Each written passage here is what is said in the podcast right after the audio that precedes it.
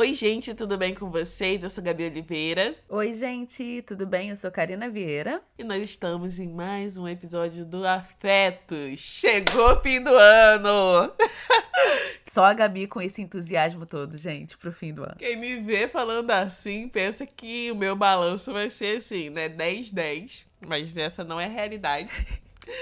É, e aí, com a chegada de dezembro, a gente decidiu fazer esse episódio, ver essa, essa temática na cabeça, porque eu acho, não, eu tenho certeza que a gente tem uma tendência gigantesca a quando chega o final do ano, né, a gente começa a pensar de, em tudo de ruim que aconteceu no ano. E pelo que eu vejo nas redes sociais, muita gente nesse fechamento acaba se deprimindo um pouco, ficando triste, porque ah, chega na conclusão que a vida não andou de forma alguma. Pode acontecer? Pode. Pode ter acontecido do seu ano ter sido, sei lá, 95% ruim. Mas sempre tem, assim, alguma pitada, alguma coisa boa pra gente lembrar. E eu acho que nesse episódio a gente quer falar um pouco desse esforço de lembranças positivas e lembranças que nos impulsionam. Sim. E aí, gente, vamos combinar que 2019 não foi um ano fácil para ninguém, né? Pelo menos pensando de uma forma macro, eu acho que a gente tomou porradas de todos os lados, assim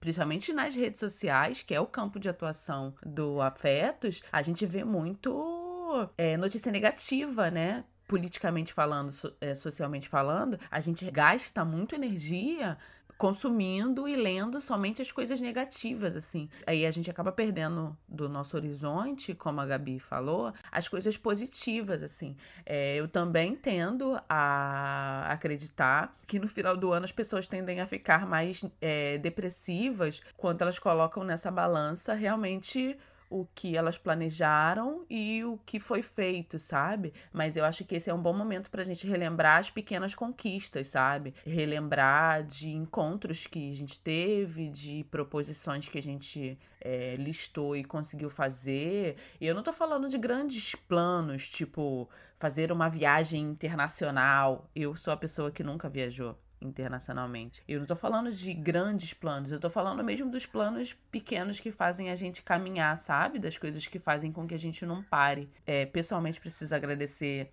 a Gabi pela oportunidade de fazer esse episódio, porque quando ela propôs, eu fui a pessoa que falou: Não, Gabi, pelo amor de Deus, eu não tenho condições de gravar esse programa, porque se eu fizer um balanço esse ano, cara, eu só tomei porrada o ano inteiro, sabe? E aí ela me lembrou de uma parada que eu comecei a chorar. Que foi, cara, a gente começou o afeto, sabe? Eu acho que se isso não é um puta de um é, grande passo que eu dei esse ano, eu não sei o que mais seria. E assim, quando. Outro dia eu vi no Twitter, na verdade, um, um pessoal fazendo um movimento dessa coisa de, do que aconteceu no meu ano, é, etc. Cinco coisas que aconteceram. Eu vi isso rolando no Twitter e as cinco coisas que eu pensei eram coisas ruins. Juro pra você. A primeira coisa que eu pensei, ah, é, pensei que tinha tido um relacionamento difícil, que tinha tido dificuldade na produção de conteúdo, que olha só, mano,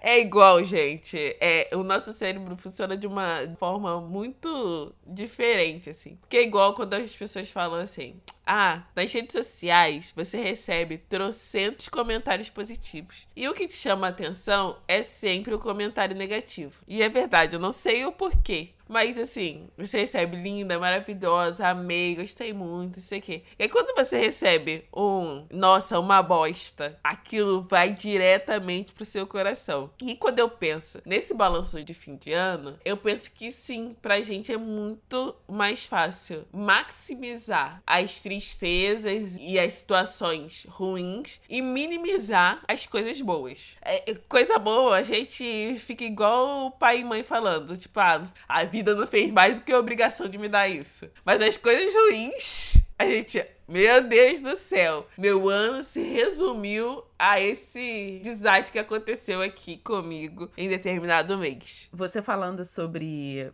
pensar sobre essas coisas todas, eu lembrei de duas coisas também do Twitter. Um, quando a Cecília Oliveira, Uhum. que é jornalista do The Intercept, soltou uma matéria, ela compartilhou, na verdade, uma matéria falando sobre como os algoritmos nas redes sociais, eles são pensados para poder potencializar os nossos sentimentos de raiva, de é, mágoa e de eu, tô- eu perdi a palavra agora, mas é a gente reage ao nosso sentimento para reação. Então, é isso, bem o que você falou. As coisas negativas, elas geram muito mais engajamento. Por isso que aquela página Razões pra Acreditar é uma meio que um ponto de virada, sabe? Porque é isso, é uma página extremamente positiva que tá ali pra poder listar as coisas boas que acontecem e ela consegue um engajamento muito grande, assim, muito surreal. Só que essa página, por exemplo, é um ponto fora da curva, porque se a gente pensar em tudo que gera engajamento, quantas vezes você engajou alguma coisa no Twitter, principalmente, é, você vai ver que foram muitas vezes mensagens, não, é reportagens ou matérias com o cunho da revolta e da do ódio, da raiva, mais ou menos isso. E aí eu lembrei também de outro tweet da Morena Mariá, que ela botou assim: a vida está pouco se lixando para o seu planejamento. E eu acho que isso tem muito a ver com essas ponderações de finais de ano que a gente está se propondo fazer. Porque quando a gente chega no final de ano, né, a gente lista as coisas que a gente quer. Ah, não, ano que vem eu vou fazer isso, isso, isso, aquilo, aquilo outro, lá, lá, lá, lá, lá, lá. Só que muitas vezes a gente não consegue planejar ou não consegue dimensionar o que a gente precisa fazer de efetivo para que aquelas coisas listadas elas aconteçam, sabe? Tipo, a gente planeja coisas muito grandiosas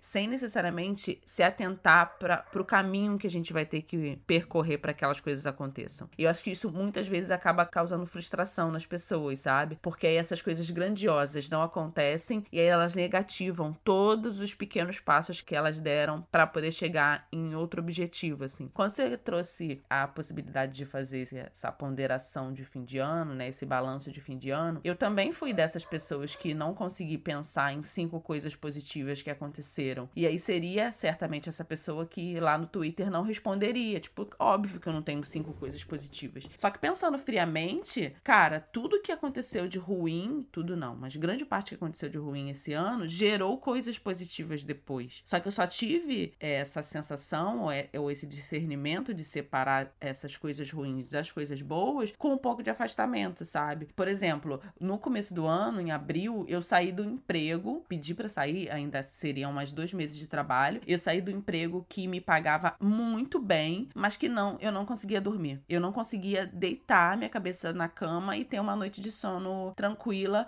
porque a carga de estresse do emprego estava absurda, assim. E aí eu tive que balancear, botar na balança mesmo, tipo, o que é mais importante nesse momento? É ficar no emprego por mais dois meses que me paga muito bem, ou não conseguir dormir e não conseguir viver a vida, porque assim, final de semana, Gabi era num estresse, que final de semana, quando meu celular vibrava, eu começava a tremer. Meu corpo inteiro tremia, porque eu pensava, gente, é o trabalho. Minha pálpebra, isso é recorrente de pessoas que estão passando por processos de estresse muito severo, a pálpebra fica vibrando sozinha, assim. E era isso que acontecia. E aí, se eu pensar nas coisas negativas, eu vou falar, cara, eu saí do emprego que me pagava muito bem. Só que, cara, se eu pensar nas coisas positivas, eu vou lembrar que eu voltei pro emprego, eu tive a oportunidade de voltar pro emprego, que é o grande emprego pra mim, que é trabalhar com uma parada que eu amo, que são livros, que não me paga bem, óbvio, né? O mercado editorial, como algumas pessoas sabem, tá passando por uma recuperação, então eu não recebo bem nesse emprego, mas em compensação, eu tô com pessoas incríveis, eu tô trabalhando numa parada que eu amo, eu tenho acesso a todos os livros que tem no mercado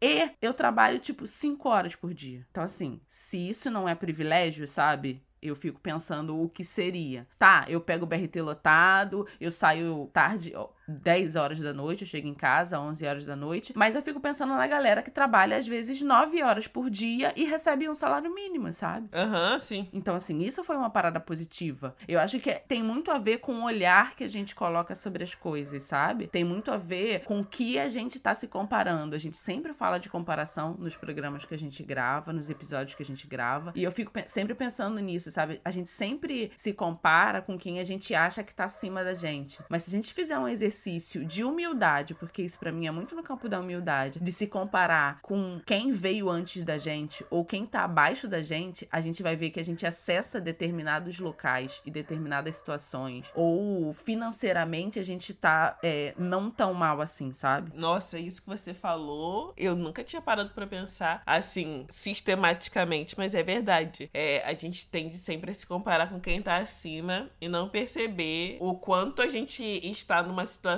de privilégio. Eu sempre uso privilégio meio que entre aspas, mas diante do outro, né? Que tá, tá numa situação pior, é verdade. É isso, assim. E aí você trouxe essa questão, né, de um fechamento de ciclo do trabalho e tal, que isso te levou a outro trabalho e a outro ciclo, a um novo ciclo. E eu acho que para fazer um balanço de fim de ano, a gente tem que estar tá com isso muito bem estabelecido na nossa cabeça. Fechamentos de ciclos, eles sempre nos ensinam alguma coisa, assim. E, e é muito importante a gente estar atenta e atento a esses ensinamentos. Porque até em relações, assim, eu falo, ah, um fechamento de ciclo que eu tive esse ano foi de uma relação. Uma relação romântica, né, no caso. E aí eu percebo que às vezes a gente tem uma tendência também a colocar no outro toda a problemática daquele término. E às vezes o outro fez muita coisa mesmo que trouxe dificuldade pra relação. Mas é sempre bom se reavaliar como eu estava nessa relação, como eu estava nesse emprego, como eu estava nesse desemprego, sabe? Como eu estou me colocando nas situações que se apresentam para mim. E a partir do momento que esse ciclo se fecha,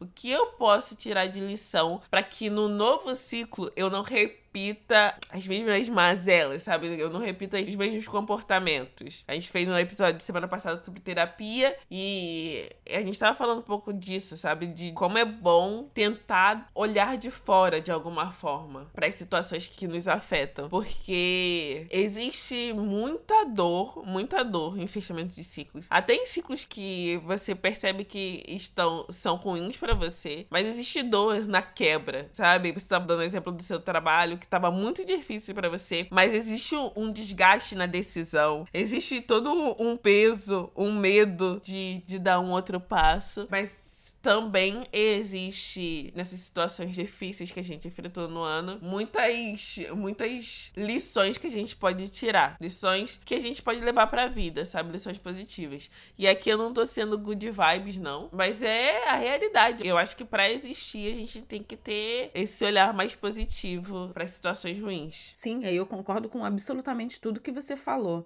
Você foi falando sobre isso, sobre ciclo, e eu acredito muito nisso, que a vida é um eterno ciclo, que você vai fechando alguns para poder abrir outros, que necessariamente você precisa fechar alguns para você abrir outros, que não dá pra gente viver, como você disse mesmo, sabe, sem se é, avaliar e sem se reavaliar o tempo inteiro, seja nas relações profissionais ou nas relações amorosas, a gente é parte da relação, sabe? E não dá para você sempre apontar que o problema está no outro outro sem deixar de se responsabilizar por aquilo, sabe? Foi exatamente o que você falou, Gabi. Para eu tomar a decisão de sair, nossa, eu passei noites em claro, chorando, pensando, gente, mas como eu vou sair do emprego quando um monte de gente tá desempregada, sabe? Como assim eu vou sair de uma parada que me paga bem porque eu tô estressada, sabe? Porque eu não tô conseguindo dar conta, tipo, querida, dá o seu jeito. Só que, e não foi fácil, Gabi, não foi fácil. É isso, sabe? Me deu gasto gastrite, me deu dor no estômago, me provocou dor, mas foi necessário eu fechar esse ciclo e falar, gente, não é o dinheiro, sabe? É, eu, eu botando aqui na balança, eu preciso ter uma vida, uma semana, um dia que seja de tranquilidade e eu não tô conseguindo mais fazer isso, sabe? Só que também é isso, sabe? Fechar um ciclo e começar o outro foi o que pela primeira vez na minha vida me deu ansiedade, sabe? Que eu tive eu tive duas crises de ansiedade no meio da rua e eu tive que tomar remédio Mas foi necessário eu passar por isso. E não tô falando que foi necessário passar pela ansiedade, mas foi necessário eu passar por esse ciclo de fechar esse trabalho e escolher a minha saúde em vez da grana, eu entrar em outro trabalho logo depois, sabe? Foi esse ato entre um trabalho e outro que eu me planejei minimamente. Eu sempre boto aqui, né, que ah, eu não sou a pessoa do planejamento, lá lá lá. Só que eu tinha separado, eu tinha guardado uma grana, então eu pensei, cara, eu posso ficar X meses sem trabalhar. Só que a gente também se cobra demais. E nessa parada de cobrança, eu preciso produzir, eu preciso estar tá fazendo, eu preciso estar o tempo inteiro eh, me movimentando e produzindo alguma coisa, algum pensamento, alguma coisa palpável. Eu entrei nessa neura de produção, de eu preciso estar tá fazendo, e aí eu não consegui ficar um mês sem trabalho. Eu fiquei é, um mês e 15 dias, mais ou menos, e no mês, um mês e 15 dias depois eu já estava trabalhando no trabalho que eu tô hoje, sabe? É, eu concordo inteiramente com você que é necessário sim a gente fazer essas autoavaliações, exatamente pra gente não repetir os mesmos erros lá na frente, porque senão, cara, a gente vive andando em círculos como um cachorro atrás do rabo, sabe? Que você não aprende com as coisas. Eu acho que muito das coisas que dão errado, e aí eu sou muito poliana nesse sentido, eu acredito que a gente que as coisas dão errado para que a gente aprenda com elas. Ou que, melhor, reformulando essa frase, se as coisas dão errado, que pelo menos a gente consiga aprender com elas, sabe? Porque é óbvio que a gente quer ter um amor tranquilo, como alguém disse lá no Twitter, né?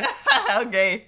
Só que, cara, alguém, né, Gabi? Só que se a gente esquece que a gente é 50% parte desse amor tranquilo também, sabe? Ou que Sim, a gente tem que. Eu sou tempestade. Que a gente... E é que a gente tem que se autorresponsabilizar, sabe? Mas ao mesmo tempo, eu sou muito complacente. A gente falou no episódio lá de terapia, e eu falei isso, sabe? Eu sou muito complacente comigo mesma, assim. Eu sou. Eu fico passando a mão na minha cabeça o tempo inteiro. Ao mesmo tempo que eu me aponto muito, tipo, ah, você não pode agir dessa forma, lá, lá, lá, lá, lá, lá. Eu fico calma, calma, vamos com calma, porque o mundo já te dá tanta porrada que você tem que ser minimamente gentil consigo mesma, sabe? Então, se eu fosse parar hoje para listar listar as cinco coisas que aconteceram de bom nesse ano, seria, por incrível que pareça, a troca do emprego, que até pouco tempo atrás eu não veria como uma coisa boa. Seria começar o Afetos. Gente, eu não sei quem é que escuta a gente, que me conhece pessoalmente, mas sabe o quanto eu sou insegura a Gabi sabe disso. É... Foi uma ideia em conjunto, a gente sentou, conversou e viu que a gente estava querendo fazer a mesma coisa. Mas o quanto eu ficava botando um empecilho, Gabi, você sabe disso. Quando eu falava, não, mas eu não tô pronta, não, mas a gente precisa estudar, não, mas a gente precisa fazer tal coisa, não, mas a gente não vai conseguir agora, me dá mais um mês, Gabi. E ela, não, Karina, vamos fazer agora. Então, assim, uma das coisas para mim que foi primordial esse ano foi ter começado esse projeto, foi ter aberto para mim mesma, sabe, a possibilidade de ser agente primeiro de alguma coisa na minha vida foi ter começado as aulas de inglês. Que, putz, é uma parada que eu sempre falo: não, eu vou fazer, eu vou fazer, eu vou fazer. E agora estou levando com seriedade. Professor particular, aula toda semana, livro, estudo, uma vez, um, uma hora por dia. Está sendo isso. Então aí já são três coisas que quando a Gabi propôs a fazer esse episódio, eu falei: cara, eu não vou conseguir listar uma. Eu não. O que, aconteceu esse ano? Eu só tomei porrada o tempo inteiro, sabe? Deu um monte de coisa errada. Então, assim, eu acho que a gente tem que ser mais. Ai, a gente não poderia não falar de algo que tem me arrancado lágrimas, assim, com força e que eu tô contando os dias para este homem lançar a agenda Emicida. dele. Que foi. Gabi, você não ouve muito. Exatamente. Eu não posso não falar do álbum amarelo do Emicida, que eu escuto todos os dias e que me arranca lágrimas todos os dias. E muitas vezes não são lágrimas de tristeza, mas eu, é, eu acho que o álbum tá muito nessa pegada, Gabi, de perceber as pequenas alegrias da vida adulta, sabe? De perceber as coisas boas que levam a gente a seguir caminhando, assim, sabe? É um álbum de rap. E ao mesmo tempo, quando a gente fala em rap, eu escuto rap desde que eu tinha, sei lá, 15 anos, 14 anos. Então eu já escutei muita coisa. Todas as vezes que a gente fala de rap, a gente pensa em combate, a gente pensa em conflito. E não que esse álbum não seja, mas ele é muito mais singelo nesse sentido, sabe? De falar que, cara, você só consegue estar tá na batalha da vida, você só consegue estar tá lá na arena discutindo e disputando narrativas e processos com outras pessoas se você souber reconhecer as, as pequenas coisas boas, sabe? O sorriso, o sol lá fora. E eu não tô falando isso de uma forma abstrata, não. Eu tô falando como forma de nos potencializar, sabe? Eu acho que a gente fica muito tempo nessa parada de reação, reação, reação, reação, que a gente esquece muitas vezes que a gente é agente de ação, sabe? Que a gente pode começar as coisas. Então, assim, eu não posso falar das coisas boas desse ano sem citar Amarelo, que é um literalmente um álbum que me resgatou, assim. Eu sou muito, muito, muito agradecida por esse álbum. Quando as pessoas dizem que o rap salva vidas, eu é muito nesse sentido, sabe? De tirar a gente de um local que a gente nem sabia que a gente precisava ser resgatado, ou que a gente nem sabia como nós seríamos resgatados, e ele tem essa potência. Eu fico devendo uma coisa, mas até o final desse programa eu vou falar essa quinta coisa que fez esse ano valer a pena. Nossa, Karina.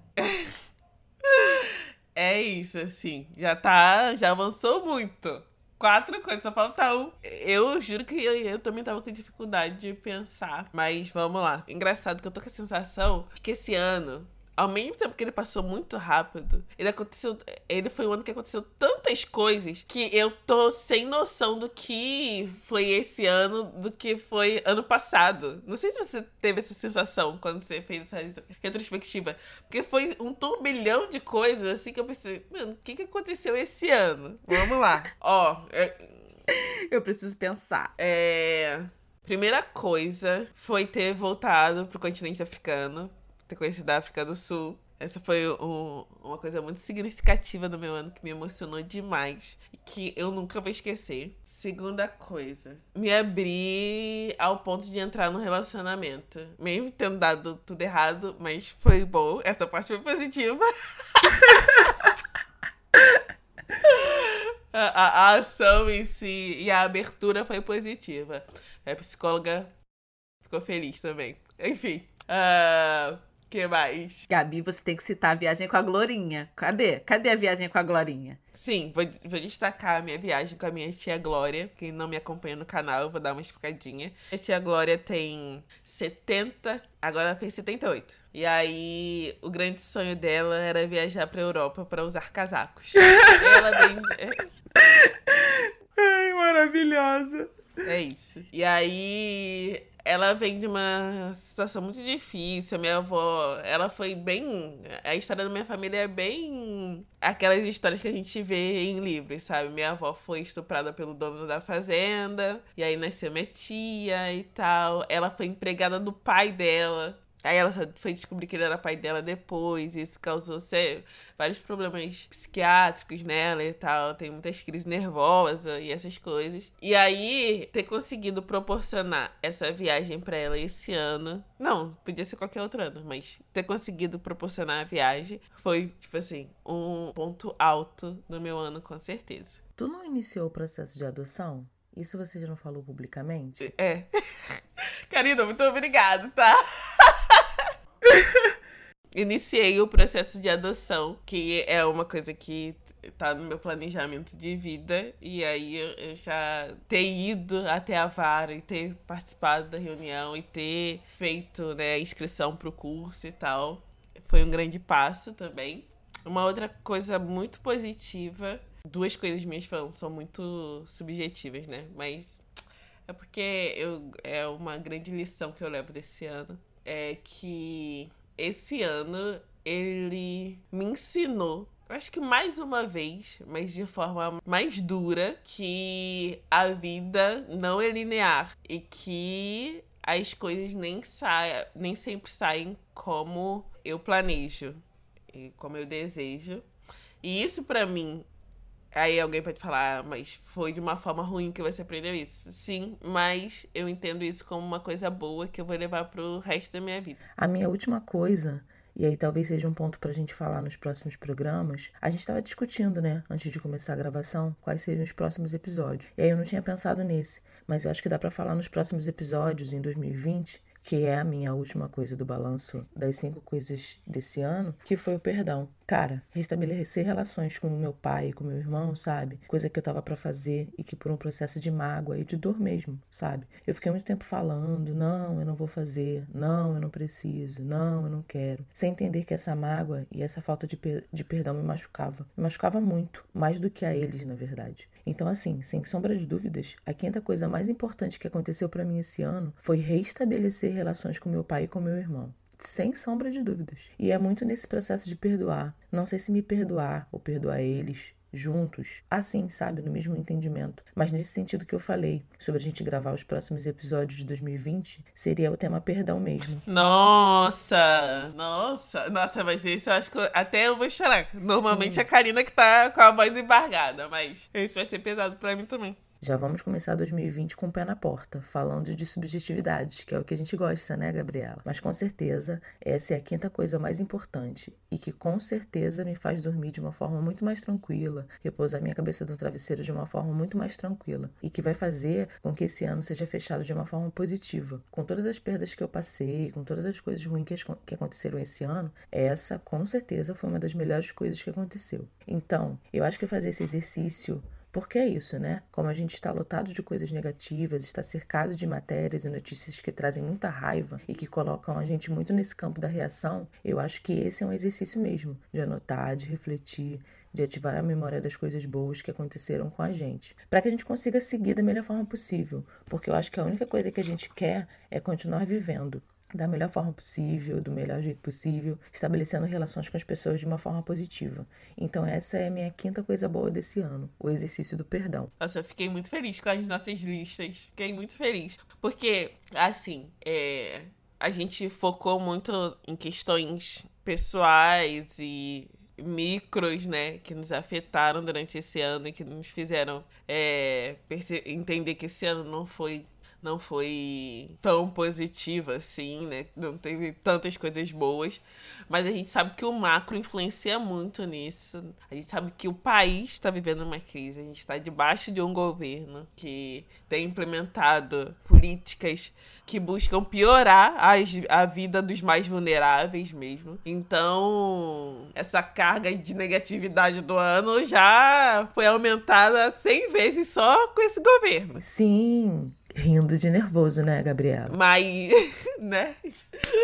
Oh, Deus. Tô rindo já de nervoso. Mas eu espero que vocês também consigam fazer a lista de vocês. A gente mesclou bastante. Eu gostei das nossas listas porque a gente conseguiu mesclar diferentes situações. E aí, porque às vezes, é, de novo, essa coisa da comparação, né? Você fala, ah, eu consegui um emprego. Aí a outra pessoa vai falar, ah, mas nem emprego eu consegui esse ano. Eu sei. Mas e aí, o que você conseguiu? Esses processos de crescimento interno, de crescimento nas relações, de amadurecimento, eles são importantes de serem listados também, sabe? Então eu quero muito que vocês compartilhem com a gente né, cinco coisas positivas que aconteceram no seu ano de 2019 e que ainda podem acontecer também, né? Porque a gente tá no início de dezembro ainda. É. Sim, sim. Falta um mês, exato. Você não falou, Gabi, da sua quinta coisa. Eu falei. Ah, tá. Eu tô aqui pensando nas minhas cinco coisas e eu acho que eu só listei quatro. Não, falou cinco. Eu vou ter que escutar o episódio antes, porque eu acho que só listei quatro. Eu tô aqui tentando lembrar.